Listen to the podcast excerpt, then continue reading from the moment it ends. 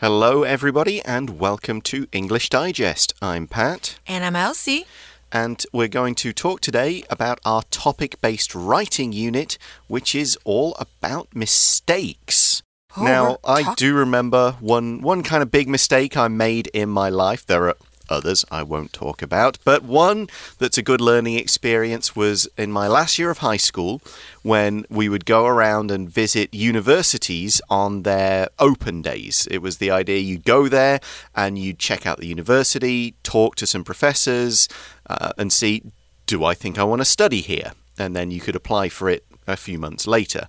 Now, I was supposed to catch the train to go to this particular university. I got on the wrong train. Mm-hmm. I ended up going halfway across England and I didn't get to the open day. Oh no, so you missed it. I missed the entire thing. So now I am a lot more careful about checking train details. Which train, which platform, which time. Make sure I get on the right one. Oh, so that's the lesson you learned Indeed. from that mistake. Okay, so for me, I think I should have saved more money when I was um, maybe in my 20s. Aren't you still in your 20s? No, I'm that's over my mistake. 30. Okay. Right, so I think now I have to save more Mm-hmm. to make up the, you know, the money that I didn't save when I was younger. Ah, well, no, no one saves in their 20s. 20s are for having fun. I just spent way too much money. Oh, well, it happens. The point is, did you have fun? I did. Then that's all right then. So lesson not learned. Lesson not learned. well, if you've learned, you need to right. stop then. Anyway, let's get on to the topic and the specific instructions. And they are when we face a challenge or a choice, we might make a mistake. However, making mistakes is not terrifying. What's important is to learn from mistakes Please write an essay of at least 120 words and talk about the importance of learning from mistakes. 今天的提示说的是啊，我们在生活中面对每个选择或挑战的时候，都有可能会犯错。 然而呢，犯错并不可怕，如何从错误当中学习才是重要的。那请你以一篇文章说明从错误中学习的重要性哦。那文长至少是一百二十个单词，文章必须要分段才可以。So, this article doesn't give a huge amount of instructions here, which means you've got a few different ideas you could use when you're writing it. You could make it about an opinion, but you could also mention an experience. But since this is about you and us and what you feel, you'll want to use first person. I believe this, I feel I did this. That's that's the kind of thing. Now, if you decide you're going to talk about a mistake you made, you'll be using past tense and present perfect tense to describe what happened in the past. But you don't actually need to talk about a mistake you made. If doing so helps you make an argument, if it's a good example, then do it.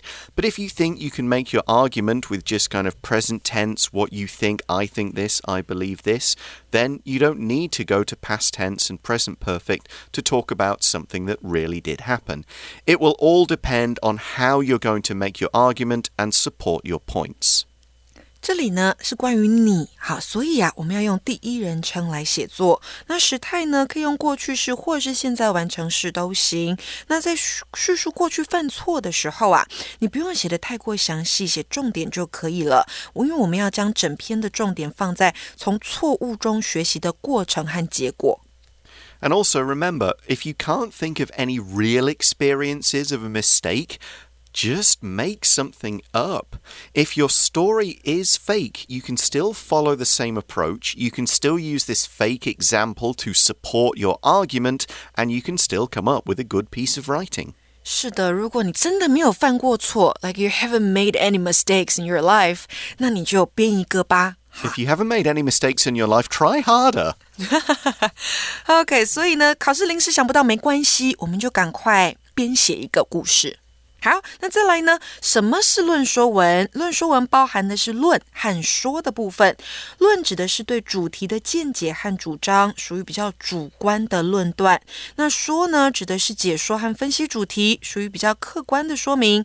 常见的论说文类型有：第一个，剖析某事物的优缺点和利害得失；第二个，比较两个事物的优缺点；在第三个是说明某事物的影响或者是重要性。那面对这样子的题目啊。我们必须要提出理由，加以举证，分析原因，说明结果才可以哦。So, this is an argument essay, although it could also contain narrative if you're writing about a mistake you made. But if it's an argument essay, you need to support the points you make. Think of reasons or examples that make your argument stronger. 再来写什么、怎么写，也是我们要注意的。英文作文的架构基本上一样，分为引言 （introduction）、主体 （body） 还有结论 （conclusion） 的三个部分。那就像是中文当中的起承转合。那本篇论说文也是要以这样子的架构来发展。As with all essays, we need an introduction to let people know what the topic is about a body that gives us all the story and your ideas in two paragraphs, and then a conclusion to bring everything together. Introduction 是文章的引言，说明文章要探讨的主题。全文的主旨句也就是 thesis statement，常在第一段就点出来。那论说文的 introduction 可以有以下的几种写法：第一个，你可以选择解释主题，并且说明要探讨这个主题的原因；第二个，你可以说明一般人或是专家对这个主题的看法；再来第三个。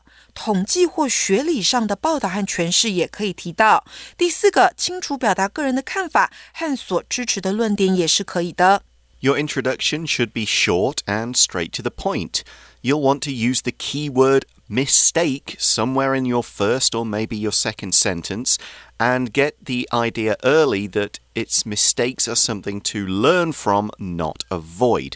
Do be careful about writing an introduction that's too long, though, because you'll run out of space and time for the body. Body 是文章的主体，是第二个我们要写出来的东西，必须令论清楚，具有说服力，做出合理的说明，并且加上佐证的细节，也就是你的 supporting details 是很重要的。那佐证的时候呢，可以用一 段或者是多段来说明。在说明某事物的重要性的时候啊，常见的写法有以下的几种：第一个，反驳或赞同一般人对这个主题的看法。第二个，举例支持自己的论点，可以提供自己或他人的经验、统计报道、科学研究。第三个，举例来推翻反面的论点。The body is all the key information. Follow the instructions, make sure your ideas build onto each other and flow from one to the next. You've likely already given your opinion in the topic sentence, in the introduction, so the body should be about your reasons and examples for this idea, this opinion, with connecting transitions to make sure they fit together. 最后来到 conclusion 的部分，这个是文章的结论。那可以简单的总结，或是重申前面提过的要点，也可以提出建议。这种方式的结论呢，可以让论述更明确。your conclusion should be fairly short and it should not introduce any really new information. Wrap things up, link back to the introduction and the main idea of your essay, which is learning from your mistakes. Okay, now let's take a look at brainstorming. Uh, we've got a few different ways we could do this, but in this case, we've got kind of a chart, and again, we're going to use those five W's what, where, when, how, why to get your ideas starting to flow. 这里呢，我们看到的是阶层图。那在遇到论述某事物的重要性或是影响的时候啊，你不妨利用这个阶层图，把第一段和第二段分别要写的东西列出来，最后呢，再把它变成 outline。嗯哼。You could brainstorm your ideas in lots of ways with simple notes, with a word web, with a chart, with bullet points, whatever works for you. So here we've got a chart with a topic sentence and the idea on the left, and then we split our essay into kind of two ideas reasons, which are a little more objective or a little more impersonal, and then experiences, which are definitely personal and definitely include the stories, and that's where you get your five W's what you were trying to do and why it went wrong, when and where, because this will help you come up with ideas to prevent the mistake from happening again, and who can help you with this problem. So we've got uh, these five W's as a way to organize, organize our ideas and present them in a clear, logical way. 所以你看到阶层图这边呢，左边你会看到的是 topic sentence，也就是那个主题。那再来呢，你会看到两格被延伸出来，上面是第一段要写的客观的 reasons，第二段呢就是主观的个人经验。所以你看到下方的这个格子写的是 experience，好，然后再分数出去。那又用到的 five W H 的问句，还有一个 how，好是非常重要的。So here it's quite useful to split these two because your reasons can start off and your experience can support these reasons and refer back to it. So keeping them kind of separate and organized in this way will really help you with your outline. And we're going to move on to the outline now and put this in the right kind of order of sentences. We can add more details later during the writing, we can connect the sentences up, but we've got to get the basics down first, starting with paragraph 1 and introduction. And from our basic sample, it's what are most people afraid of? It's making mistakes. So, this introduces the topic of mistakes and the idea that people are afraid to make them. It hasn't got to the learning from them part yet, but it's still a pretty good introduction. It's very straight to the point. 所以这边呢，在 introduction 的地方，我们看到它客观的介绍主题，接下来才会进到文章的主体，也就是 body 的部分。So now we get to the points in the body, and we've got a sentence Most people are afraid of making mistakes, but I think this attitude is sad. So, this introduces the author's opinion. It's a good transition from the introduction and idea of mistakes to the main idea of the article it's not good to be afraid of making mistakes. 所以这边啊，你看到呢，作者带入自身的想法、意见，害怕犯错是不好的。好，这是他的想法。那接下来就要给出原因来支撑想法了。Now you need to give reasons. Exactly. We've got our kind of thesis statement, and now we go on to the supporting detail. We've got A, making mistakes and learning from them is a natural way to grow. And B, instead of being afraid of making mistakes, we should focus on getting better at learning from them. 是的，这边给出了两个原因啊。第一个是犯错和从错误中学习是成长的自然过程。再来，第二个是与其害怕犯错，不如专注在从错误当中学习并且成长的这件事情上。So now we move on to paragraph 2. And in this basic sample in our article, it's not a person's single experience of any one mistake, it's more what the writer does when they make a mistake. So it's really getting into the five W's and not just in brainstorming, but five W's as an actual approach to learning from mistakes. It says, as a sort of topic sentence for paragraph 2, when I make a mistake, I step back. That means to sort of stop and think about things. Then we've got A, I think about the mistake from many different angles. B, I use the five W's. And then we explain what that means. In C, ask yourself what you were trying to do and why it went wrong.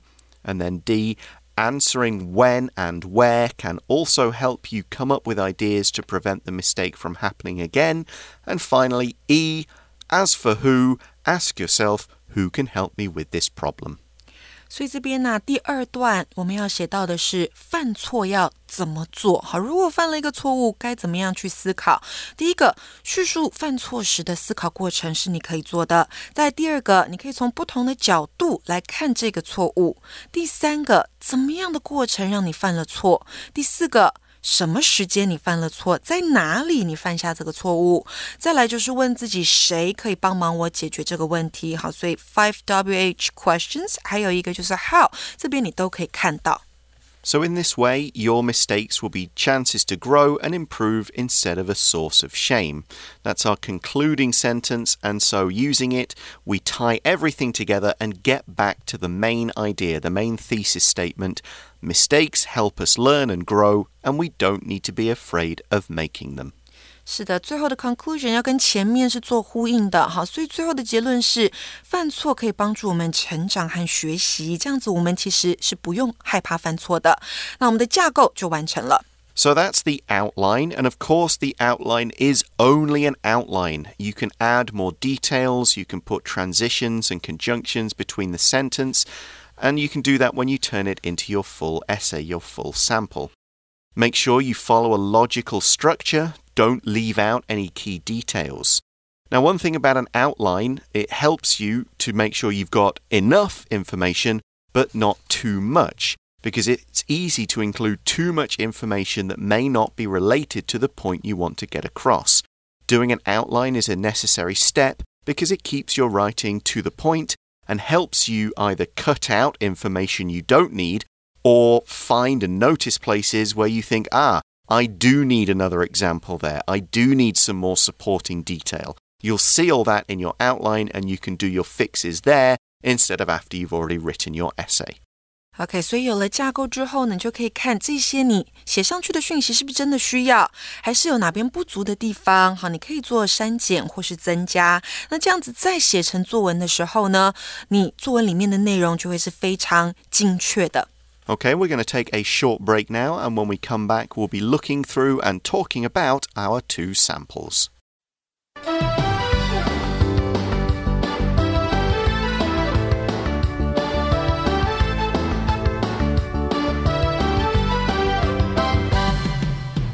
Okay, welcome back, everybody. We're going to start by looking at our basic sample. What are most people afraid of? It's not natural disasters or crime, it's making mistakes. Mistakes are made every day, so I think this attitude is terribly sad. Making mistakes and learning from them is a natural way to grow. Instead of being afraid of making mistakes, we should focus on getting better at learning from them. When I make a mistake, I step back. I think about the mistake from many different angles. In fact, I use the five W's, which I learned about in writing classes. Try it yourself. Ask yourself what you were trying to do and why it went wrong.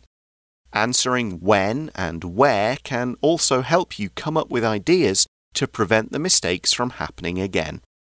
As for who, ask yourself, who can help me with this problem?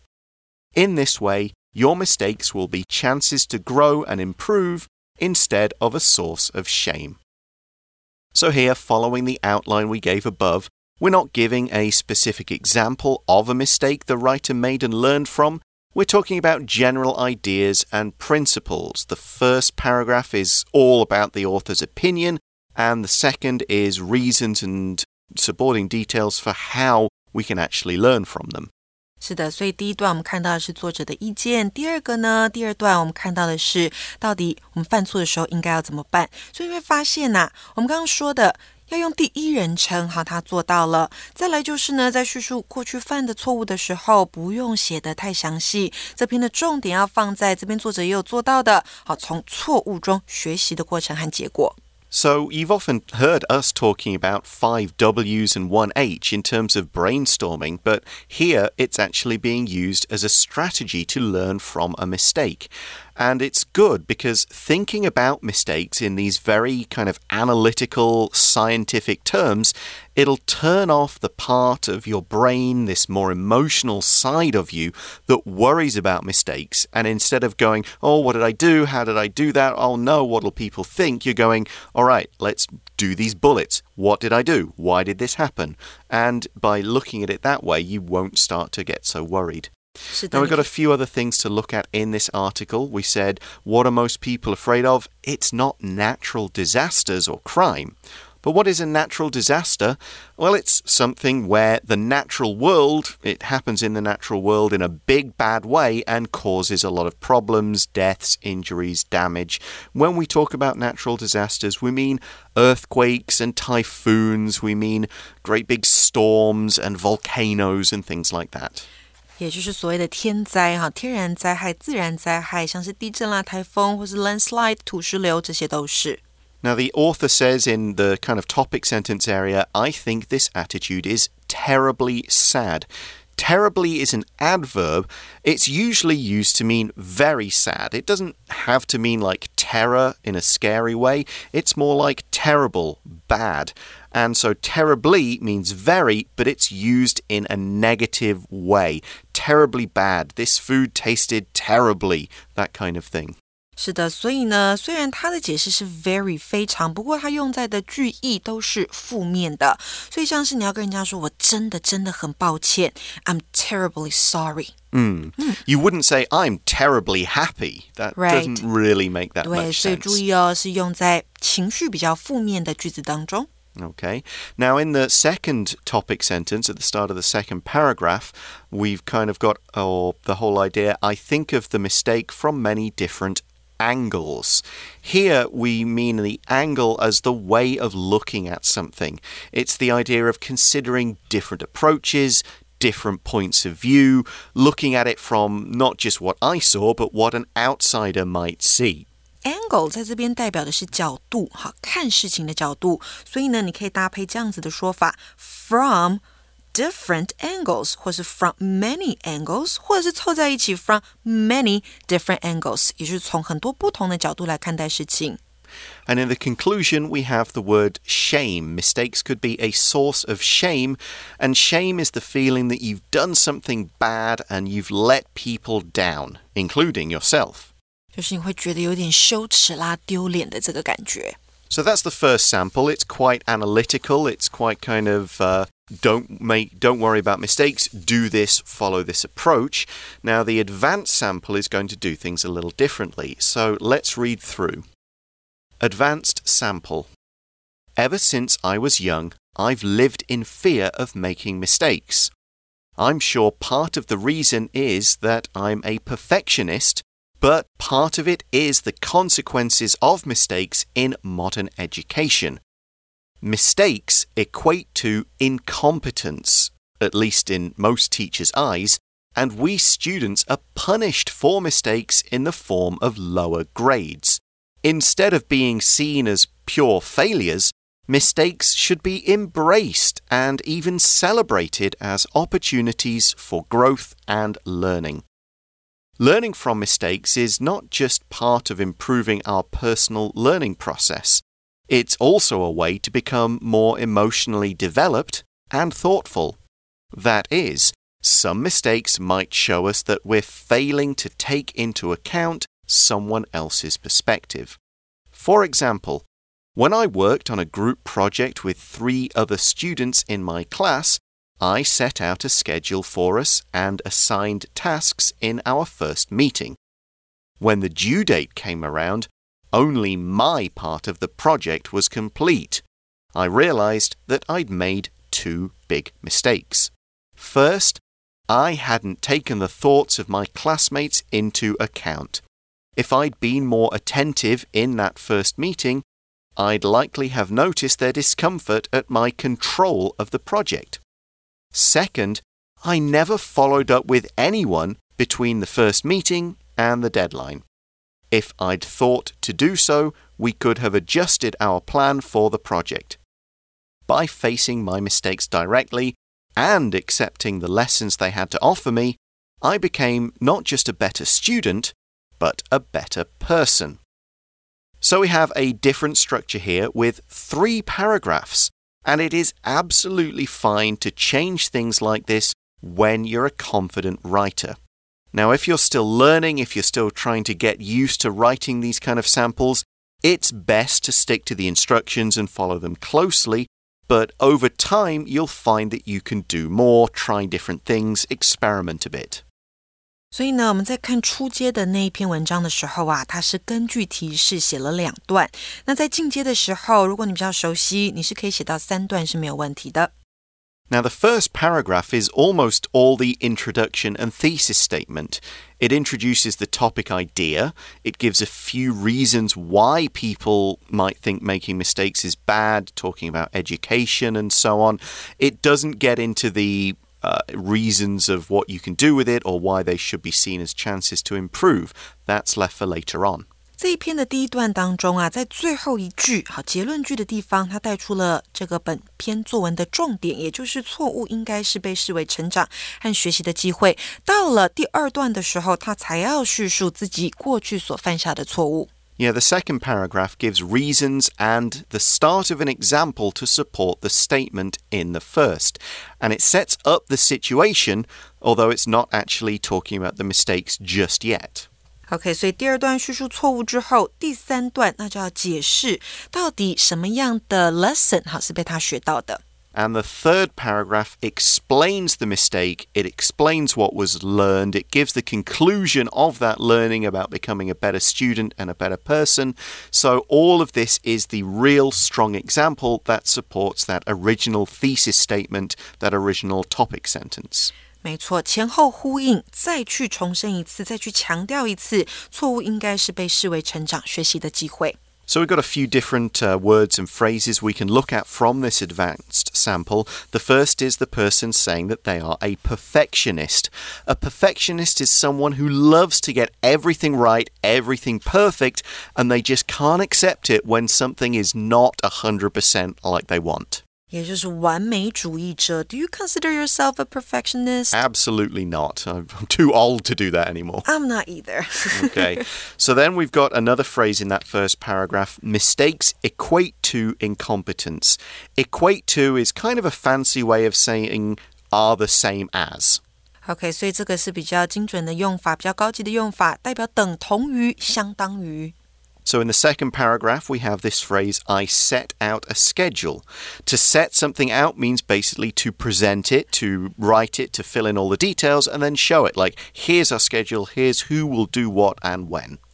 Set out 这边代表的是说明或者是详述，好，可以是嘴巴说，也可以是把它写出来。Then the writer says, I should have been more attentive in attentive is an adjective and it means you are paying attention. You are thinking about what other people are feeling or doing. You're noticing what's going on around you. You're not just focusing on yourself. 所以作者呢，他在第三段的时候说啊，我在第一次会议的时候应该要更 attentive，也就是更认真倾听才是。 Right. We'd often describe somebody as an attentive listener, meaning they're really paying attention, or the students are not attentive today, they're not listening to the teacher. Then we've got follow up. This phrase, I, I never followed up with anyone. To follow up means you've made an agreement, but then you kind of go back and you check in with them and go, okay, we, we had our first meeting. How's it going now? Are you having any problems? Is everything okay? Do you want to make changes? You're following up and kind of seeing where things go rather than just leaving the people to get on with it. 是的，follow up 代表是更新进度或是追查更多的情况。那后面呢，接 with somebody 的时候，表示与某人更新进度。那如果接的是 on something，那就是更新某事的进度。Yeah, you're kind of checking on things, monitoring how it's going. Well, those are our two samples. Hopefully, you've learned how two quite different approaches can still meet the topic expectations and do the job in both in both very successful ways, really. But that is all the time we've got for today. Thanks for listening to us, everybody. For English Digest, I'm Pat. And I'm Elsie. And we'll talk to you again soon. Bye bye. Bye bye.